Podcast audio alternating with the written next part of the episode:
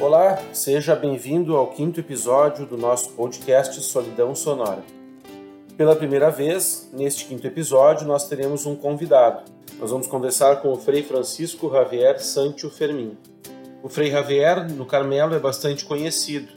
Ele é doutor pelo Teresiano, em Roma, e atualmente é o diretor do CITES, em Ávila, o Centro Internacional Teresiano San Juanista, a Universidade da Mística. Frei Javier é, é, tem muitas, muitos estudos, muitas publicações na área de espiritualidade e ele se dedica de forma especial ao estudo da espiritualidade de Edith Stein. E é sobre a espiritualidade dela e sobre no que essa espiritualidade pode nos ajudar no momento pelo qual nós estamos passando que nós vamos conversar. Foi uma conversa em língua portuguesa da nossa parte, ele falou em espanhol, mas de maneira muito, muito clara, muito tranquila, a compreensão de todos vai ser bem fácil. Não, não, isso certamente não vai ser um empecilho para aproveitar as reflexões que o Frei Javier uh, nos ofereceu. No início do, do, do, episódio, agora você vai ouvir que uh, tem um assobio no meio da nossa conversa. No final, o Frei Javier explica o que, que era esse assobio aí.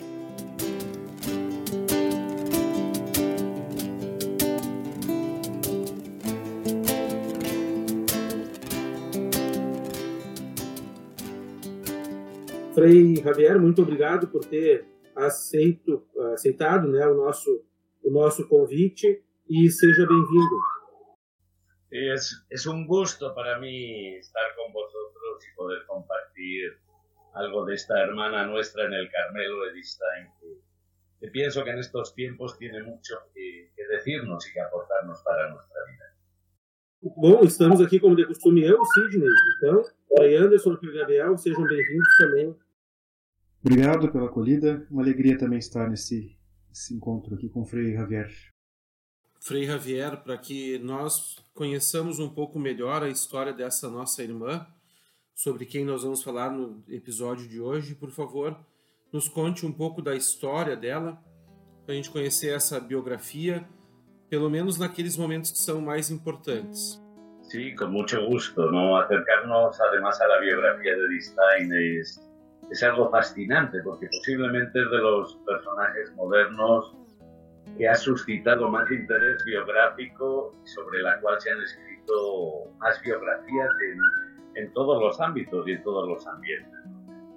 Edith Stein además pues es muy cercana a nosotros en el tiempo, prácticamente es toda su vida transcurre durante el siglo XX, si bien ella nace a finales del siglo XIX y como todos yo creo que saben, muere en 1942 en el campo de concentración de, de Auschwitz. Eh, su trayectoria, digamos que da mucho de sí, da mucho juego para, para entender, para comprender muchas realidades que, que, nos afectan en todos los ámbitos.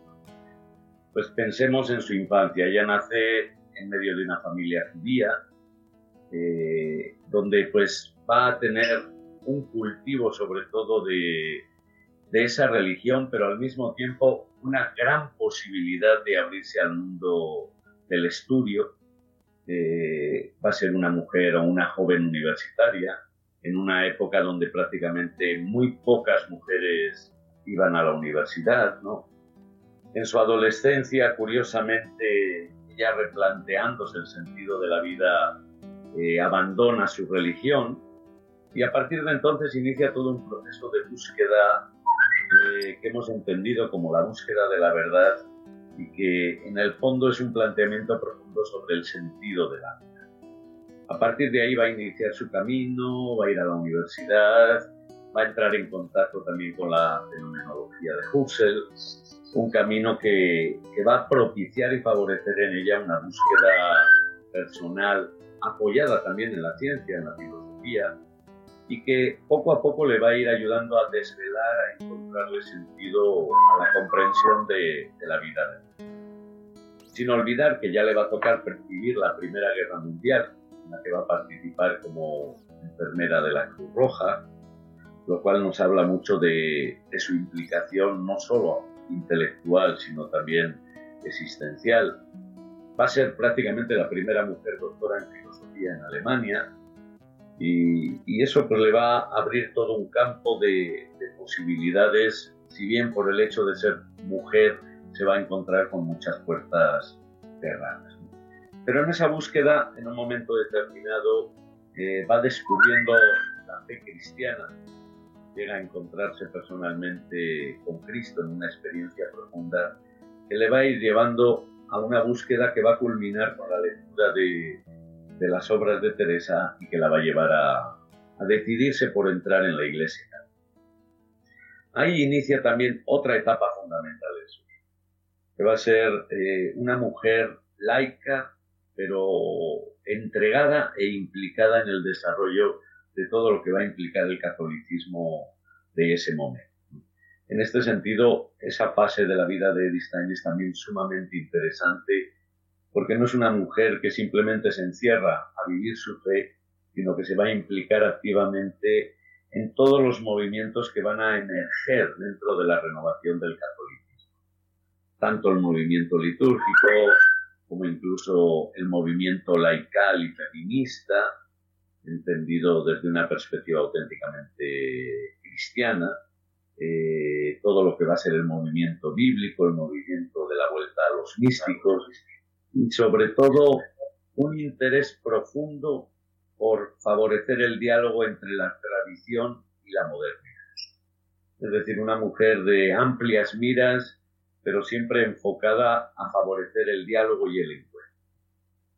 Ya las condiciones históricas en 1933, eh, al haber ganado Hitler las elecciones en Alemania, que prohíbe la presencia de los judíos en todos los puestos públicos, pues la lleva ella a perder su posibilidad de seguir desarrollando su actividad científica y su actividad como profesora.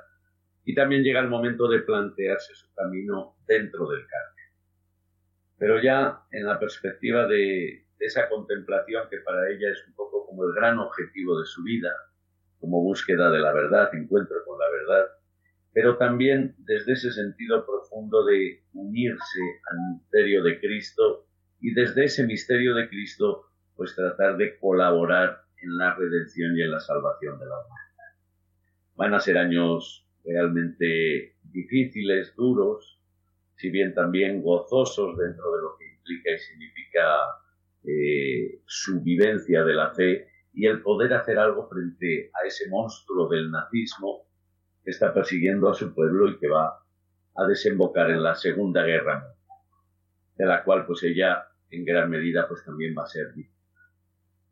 Y yo creo que, bueno, estas pinceladas pues nos acercan un poquitín al personaje, pero ciertamente yo creo que también nos hablan de que la variedad de los caminos emprendidos por ella, la integración de todas estas perspectivas tan diferentes, ¿no? De judía, atea, filósofa, feminista, pedagoga, mística, psicóloga, carmelita, mártir, mística, serían nombres que, que, nos hablarían mucho de lo que es la esencia y la condición de esta mujer. O que propiciou o início desse nosso podcast foi a pandemia de coronavírus pela qual a gente está passando. A gente sabe que aí na Espanha, onde o senhor está, o pior momento da pandemia já passou. Para nós aqui que moramos no sul do Brasil, o pior momento está acontecendo exatamente agora. A gente sabe que o contexto né, histórico em que, é, que a Edith Stein viveu foi um período de muitos desafios, de muitas dificuldades e ela, obviamente, que, que enfrentou esses desafios, né? O que o senhor identifica na vida dela, né, na, na forma com que ela se, se é, comportou, que ela se posicionou diante desse contexto, que pode iluminar esse momento pelo qual nós estamos passando agora durante a pandemia. Sí, bueno, yo creo que de Edith tenemos podemos aprender muchas cosas. ¿no?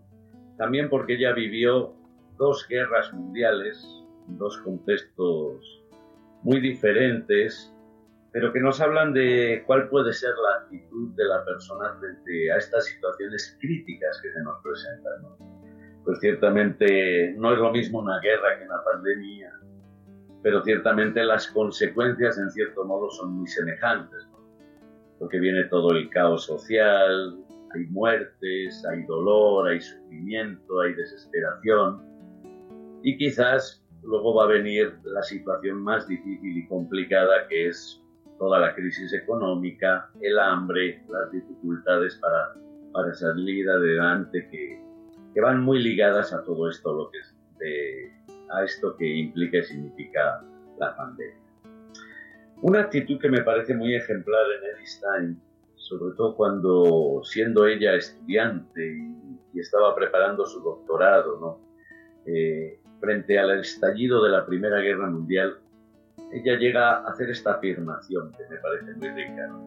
Ahora mi vida no me pertenece, está al servicio del pueblo. Y todas mis energías han de estar al servicio de este pueblo que comienza su Eso le va a llevar a prepararse como enfermera en un hospital y a ofrecerse como voluntaria de la Cruz Es decir, eh, una actitud que, me, que pienso que habla muy bien, aun cuando ella todavía no era cristiana, de ese altruismo profundamente cristiano, de quizás más que mirar mi situación, aprender a mirar la realidad del otro, para ver cómo puedo ayudarle, cómo puedo prestarle un servicio, cómo puedo disponerme, ¿no?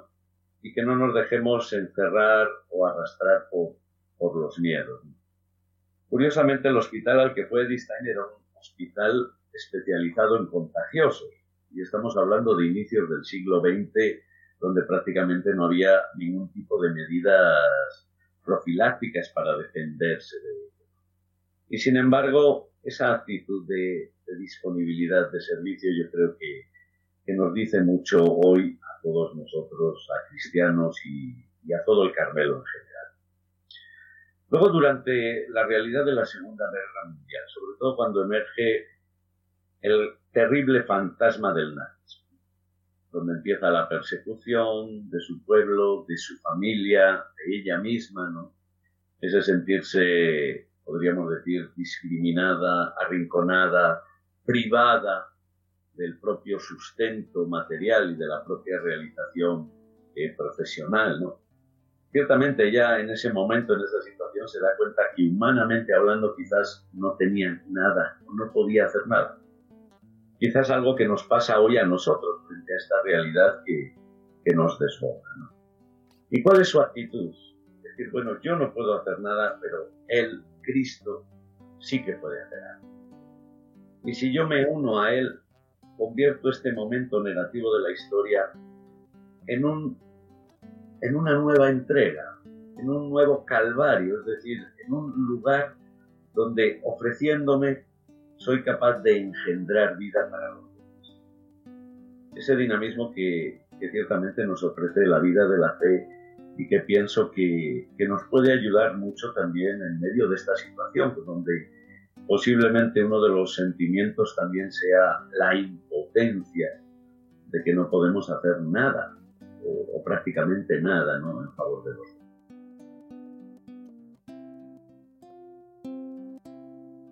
Javier, partir do que você falava, nós podemos perceber que em Edith Stein nós encontramos uma mulher inquieta e que tinha uma profunda experiência de si mesma, uma profunda experiência de Deus também, e que esta experiência levou-a a viver profundamente implicada com a sua história, com a sua cultura, com o seu povo experiências que são muito marcantes né, nos escritos de Edith Stein e que culminam ali com a experiência do martírio, ela que se oferece como um holocausto junto ali do seu povo que estava sendo dizimado. Então, é, questiono né, e pergunto né, para a gente conversar né, como que nós hoje também podemos viver essa experiência né, de nos sentirmos implicados com a nossa história. Né? Como a vida contemplativa, que não só em Edith Stein, mas em Teresa de Jesus, em Santa Teresinha, é como que é, essa vida que elas viveram, que não, não levou-as a viver isoladas da história da cultura, mas ao contrário, né? justamente implicadas e comprometidas com algo em relação à própria história. Como que nós hoje podemos viver também essa experiencia. Sí, no, ciertamente es una de las grandes características de Edith Stein. Incluso ella, en una reflexión, en una carta antes de, su conversión incluso, ¿no? Llega a plantearse, bueno, ¿cuál es el sentido que tiene para nosotros la historia? Podemos negarla, podemos eh, renunciar a aceptar la realidad o a implicarnos en la realidad. Pero de hecho no podemos nunca renunciar a la historia porque la historia nos envuelve y forma parte de nuestro deber. Otra cosa es cómo nos posicionamos frente a la historia.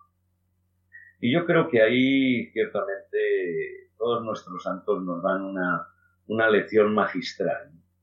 Porque ciertamente les hubiera gustado vivir quizás en situaciones mejores, les hubiera gustado seguramente no tener tantos problemas o tantas dificultades, pero aceptan esa realidad como la realidad en la que deben implicarse.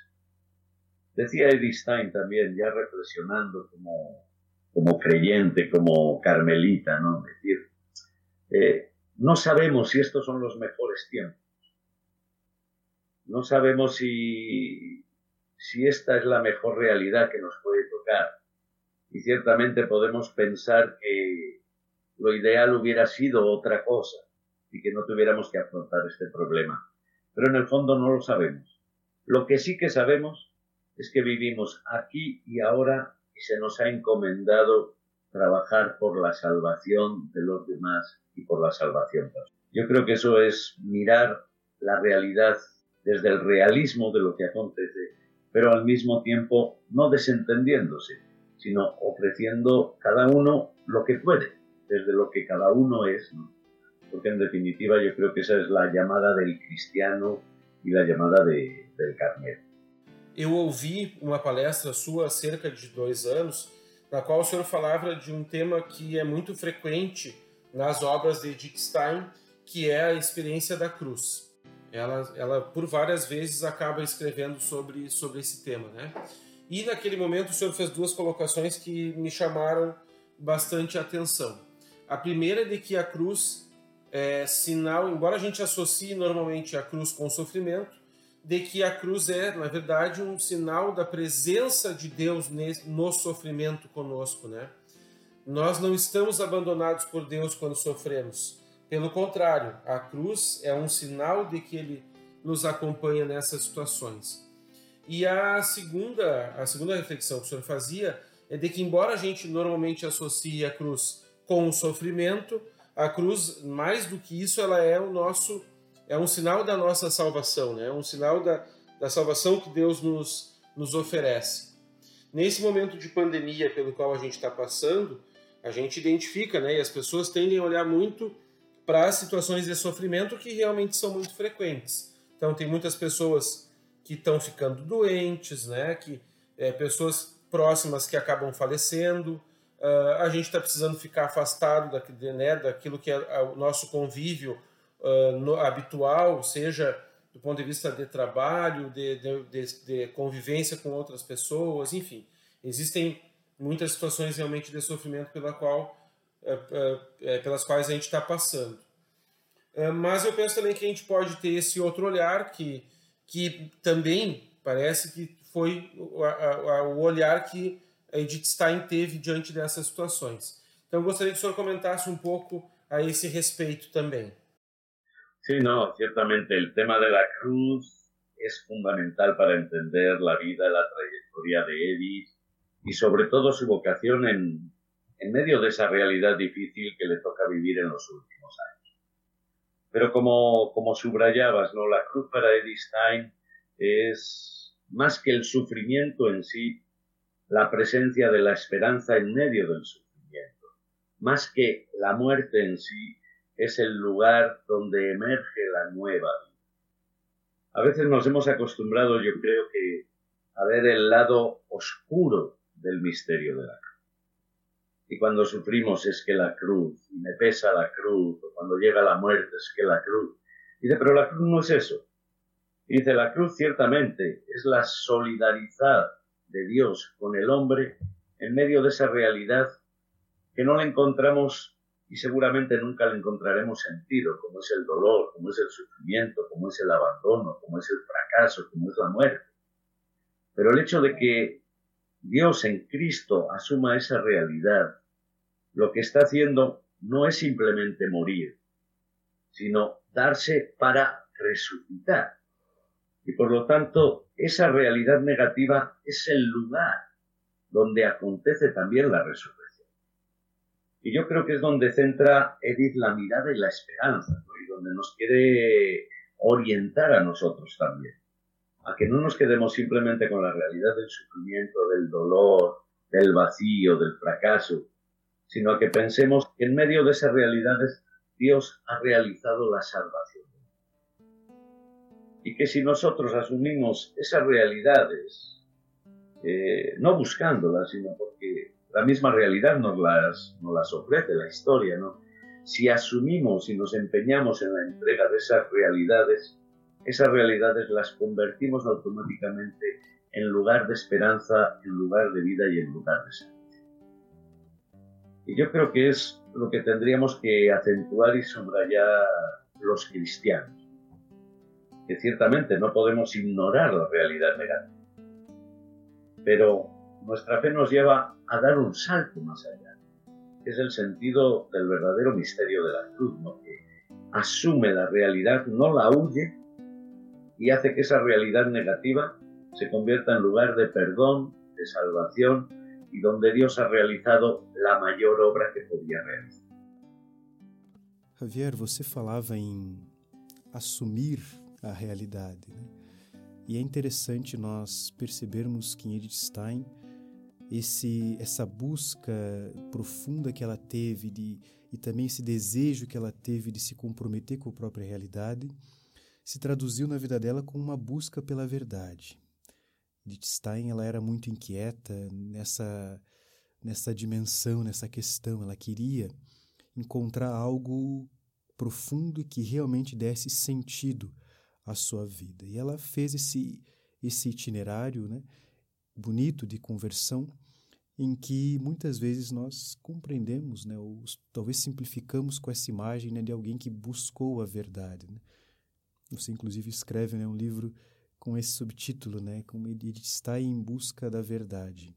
Mas a gente vive um contexto hoje em que se fala de pós-verdade, ou seja, né, é um, uma novidade talvez né, do nosso tempo, em que é, importa o que eu acho, o que eu sinto, o que eu penso e não tanto aquilo que as coisas são, não tanto aquilo que a realidade me revela, não tanto aquilo que a história vai vai revelando, né, desvelando para nós, né?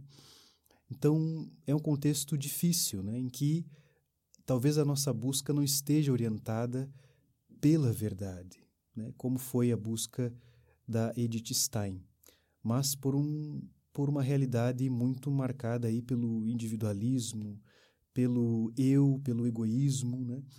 E que não, não sintoniza com essa busca que a Edith Stein fez, né? Essa pós-verdade é marcada também por uma espécie de negacionismo, por suspeita de tudo aquilo que foi até então objetivamente demonstrado e comprovado e, ou seja, uma série de questões que envolvem essa realidade que hoje se convencionou chamar de pós-verdade.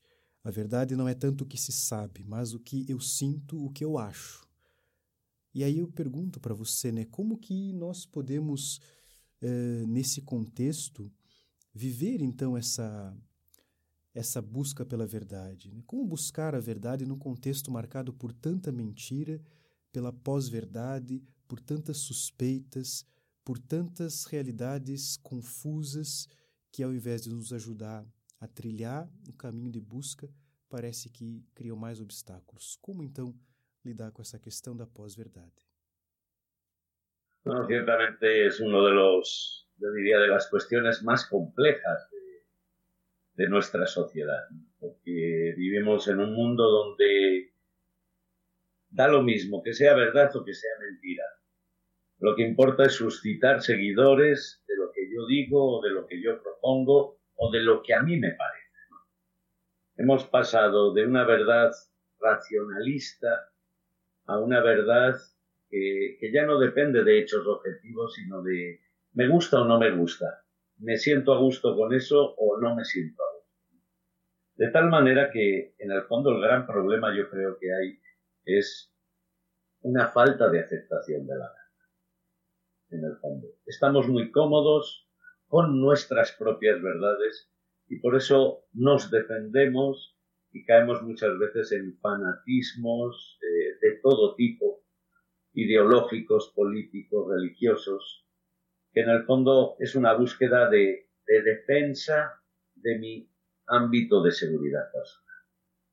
¿Esto qué significa? Y, es lo que quizás Edstein nos enseña, que buscar la verdad no es una cosa fácil, que buscar la verdad ciertamente tiene su recompensa, porque es el único camino que nos puede dar la verdadera felicidad.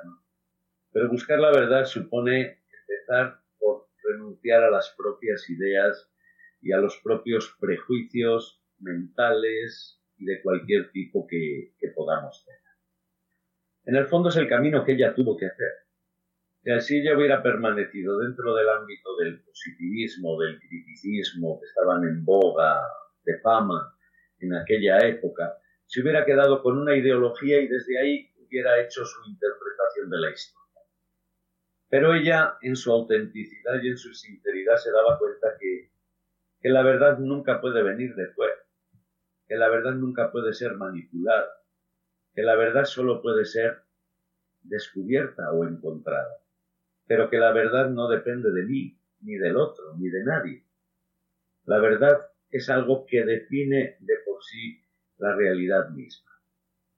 Entonces eso, claro, supone lo que yo denomino una ascesis intelectual. si no la hacemos, eh, no progresamos en la vida. El problema ya no es si acepto o no acepto algo como verdad, sino el problema en el fondo es me acepto a mí mismo o no me acepto a mí mismo. Y para aceptarme a mí mismo tengo que liberarme de mis prejuicios, de mis máscaras, ¿no? Para aceptar a Dios tengo que liberarme de mis prejuicios sobre Dios. Y mientras no haga ese ejercicio, estaré viviendo en base a ideas, ideologías, pero no en base a lo que verdaderamente puede constituir el fundamento de, una vida.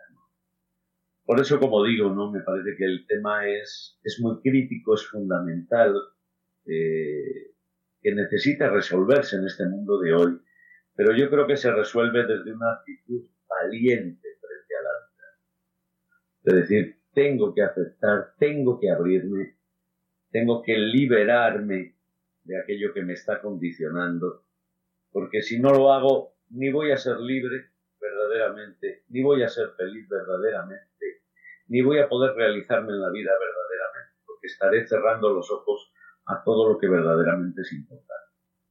Lo demás ya es una fantasía. De tempos em tempos, Deus nos dá a graça de contar com o testemunho de alguns santos que são muito relevantes e que servem como faróis para iluminar o período que se segue a sua vida.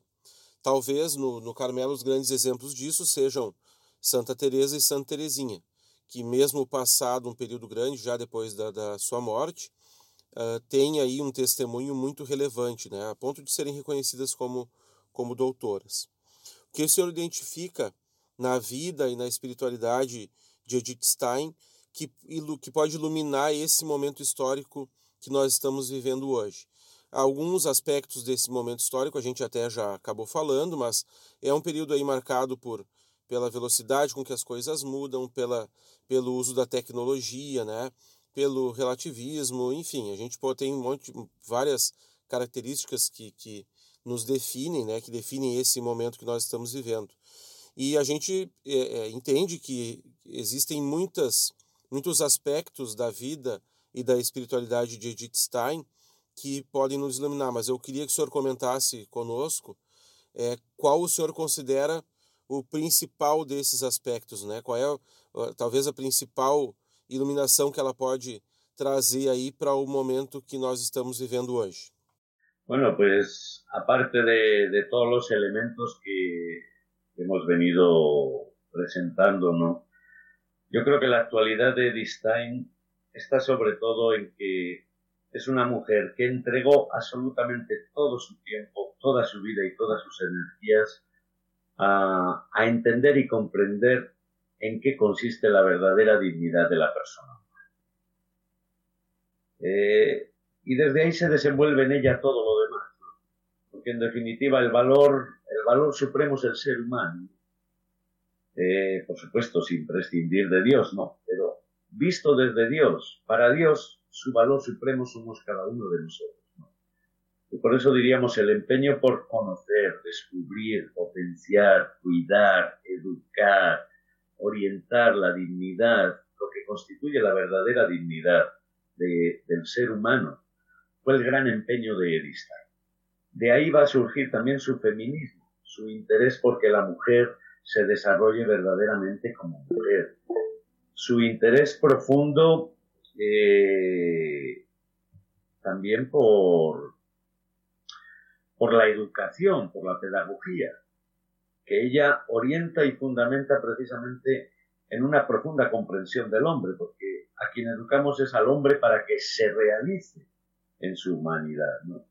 Y no como hoy asistimos a una educación manipulada más por los intereses económicos eh, o la orientación económica de la vida, olvidando a la persona humana. Si ella se interesa por la psicología también es por entrar en las entrañas del ser humano, y sobre todo si se interesa por los místicos, es porque para ella los místicos, sobre todo los místicos del Carmelo, Juan y Teresa, son los que han entrado en la profundidad del, alma humana, ¿no? Y quienes nos pueden ayudar a encontrarnos, a conocernos y a poder desarrollar la grandeza de, todo el don que hemos recibido. Por eso yo diría que el punto clave, el punto central de, todo lo que va a vivir y desarrollar el Stein termina siendo poner en evidencia la importancia y el valor de la dignidad infinita de cada ser humano. Muito bem, Frei Javier, nós vamos já nos encaminhando para o final desse nosso encontro e queremos agradecer a sua disponibilidade de partilhar conosco um pouco de, do seu conhecimento, da sua experiência, né? Uh, resultado aí de muitos e muitos anos de, de estudo, de pesquisa nesse tema da espiritualidade de Edith Stein. Esperamos que no futuro, e que esse futuro não seja muito distante, nós possamos conversar de novo. Por supuesto que sí. Ha sido para mí un, un gusto poder compartir con vosotros y, y espero que mi español pueda ser comprensible para, para todos los hermanos e irmãs de Brasil. O seu espanhol foi bem tranquilo para entender, Frei Javier. Não tivemos dificuldade, foi bem, foi bem claro. Mas o senhor vai ter que contar aí para o pessoal que está nos acompanhando o, o que era, ou talvez quem era, de quem era o assobio que a gente ouviu aí nas primeiras, uh, na primeira parte da nossa conversa. Eh, este es un, un compañero inseparable, un loro yaco africano que que tenemos aqui de mascota de la comunidade. tá bem. Muito obrigado, então, Frei Javier. Um grande abraço daqui do Brasil. Obrigado. Obrigado. Tchau, tchau.